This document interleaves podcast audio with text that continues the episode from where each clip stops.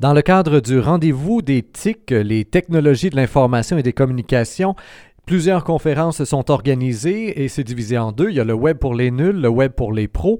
On est maintenant en compagnie de Marc-André Léger qui travaille pour l'Université de Sherbrooke, chargé de cours et qui a donné une conférence aujourd'hui dans la section Le web pour les nuls. C'est vraiment la base de la base. Le web, qu'est-ce que c'est? Alors, Monsieur Léger, bonjour. Bonjour. Alors, vous avez commencé vraiment avec la base de la base. Le web, qu'est-ce que c'est? Un réseau de réseaux, finalement. Oui, ben en fait, on a essayé d'expliquer aux gens les éléments essentiels de ce qu'est le web. Donc, entre autres, l'aspect technologique, c'est-à-dire les équipements, les réseaux informatiques qui sont derrière tout ça. Une des choses sur lesquelles vous avez insisté, particulièrement pour les gens qui se sentent nuls devant le web, c'est que, bon, ça peut être compliqué, la construction d'un site web ou des choses comme ça, ou même la mise à jour, mais il y a euh, cette nouveauté, on pourrait dire, entre guillemets, depuis peut-être une dizaine d'années maintenant que c'est de plus en plus populaire, les blogs. Ça semble être une solution que vous proposiez là, régulièrement, en tout cas au cours de la conférence, euh, pour des gens qui sont moins à l'aise, mais qui veulent quand même être présents, que ce soit pour façon personnelle ou même pour les compagnies, vous proposez le blog? Je ne veux pas faire perdre de l'argent aux programmeurs, mais les utilisateurs ont plus besoin aujourd'hui d'avoir absolument affaire à une équipe de programmeurs pour développer un site web. Donc, il existe des outils. Effectivement, le blog comme WordPress, qui est un logiciel, un serveur de blog, permet aux utilisateurs de créer et surtout de gérer eux-mêmes leur contenu sans être obligés de connaître la programmation. Est-ce que vraiment quelqu'un qui part de la base, à partir du moment où quoi, ou à partir du moment où on, comprend minimalement comment fonctionne Microsoft Word, ben, ça voudrait dire qu'on serait déjà prêt à faire le saut et à se faire un, site web à partir d'un fournisseur de blog, comme vous dites. Ben, je vais vous donner le même exemple que j'ai utilisé dans la conférence. Euh, moi, j'ai développé des sites web pour des organismes communautaires à but non lucratif. Et donc, je leur ai installé un système de blog. Et c'est des gens qui n'ont aucune expertise informatique. C'est plutôt des, travailleurs sociaux ou des gens du domaine communautaire. Et en quelques heures, ils ont été en mesure de prendre en main eux-mêmes leur site Internet. Est-ce que ces gens-là, par la suite, sont aussi à même euh, de faire cette optimisation, l'optimisation de la présence web, ce qui veut dire finalement être euh, facilement trouvable sur le web? Parce qu'il y en a tellement de sites qu'il faut encore une fois chercher à se démarquer d'une manière ou d'une autre, et vous avez insisté là-dessus. Qu'est-ce que ça implique, par exemple, pour un vendeur de, de motoneige? Avez pris cet exemple-là dans la conférence. Le vendeur de motoneige, qu'est-ce qu'il doit faire sur son blog pour faire en sorte de sortir premier sur Google?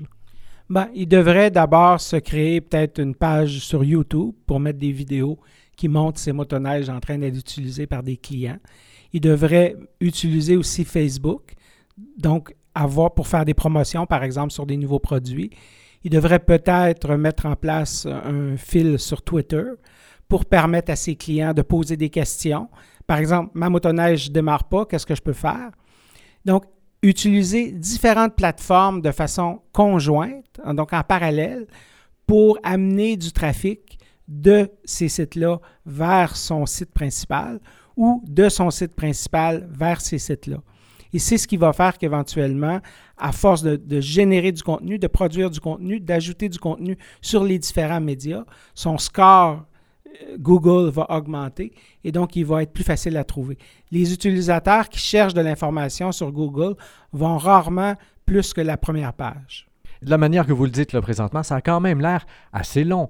Il y a une implication de temps là-dedans. Il faut les faire, ces fameux vidéos. C'est facile à dire et tout ça, mais encore faut-il les faire. Et puis, c'est pas en dedans de deux semaines que notre site Internet va arriver premier sur la page Google.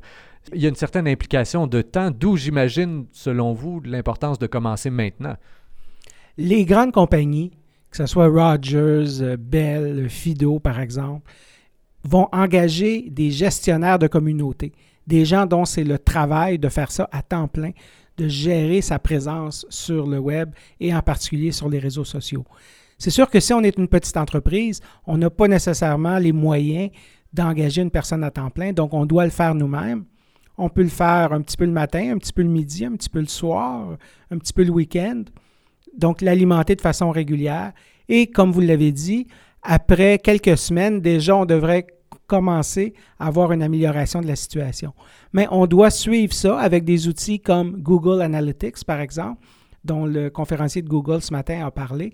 Donc, de suivre la performance de son site, de suivre la performance de son trafic et de regarder qu'est-ce qui attire les gens chez nous, quelles sont les recherches qu'ils ont faites, quelles sont les étapes qu'ils ont faites pour arriver chez moi et de profiter de ça pour alimenter de plus en plus le contenu vers ces sites-là et de ces sites-là, qui fait qu'effectivement, après quelques semaines, peut-être même après quelques mois, on va améliorer la situation.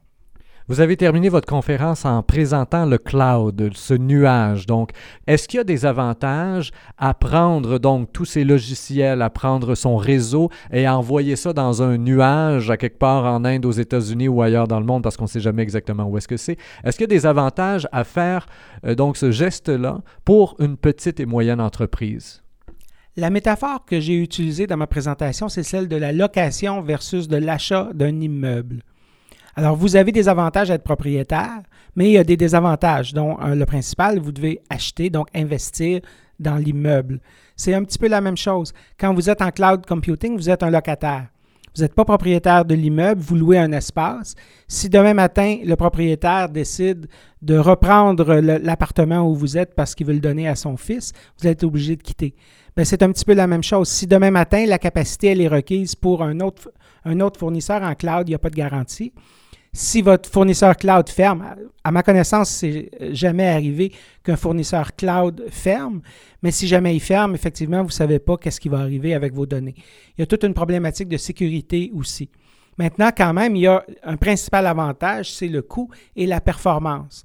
Parce que là, vous payez une location mensuelle et c'est comme si vous aviez un appartement dont vous pourriez ajouter des pièces au besoin.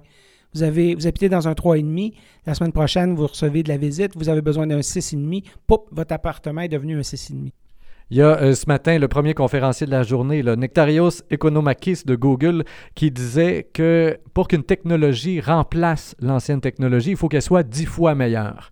Est-ce que selon vous, le cloud est dix fois meilleur que euh, l'hébergement à la maison? Est-ce que la location, euh, comme vous en parlez, est dix fois meilleure que l'achat finalement? Je pense que ça dépend de vos critères. Est-ce que, la location d'une auto, c'est mieux que de l'achat d'une auto? Ça dépend comment vous voulez investir votre argent. Pour beaucoup d'entreprises, petites et moyennes, ça peut effectivement être très intéressant. Pour les très grandes entreprises, ça peut être aussi une solution très intéressante. Le gouvernement, d'ailleurs, investit de plus en plus vers des solutions cloud. Marc-André Léger, chargé de cours du côté de l'Université de Sherbrooke, qui nous présentait ce matin la, conférence Le Web, qu'est-ce que c'est? Merci bien de votre collaboration. Je vous rappelle, chers auditeurs, que vous pouvez toujours partager cette entrevue sur euh, Facebook, Twitter et autres réseaux sociaux. Au microphone, Rémi Perra.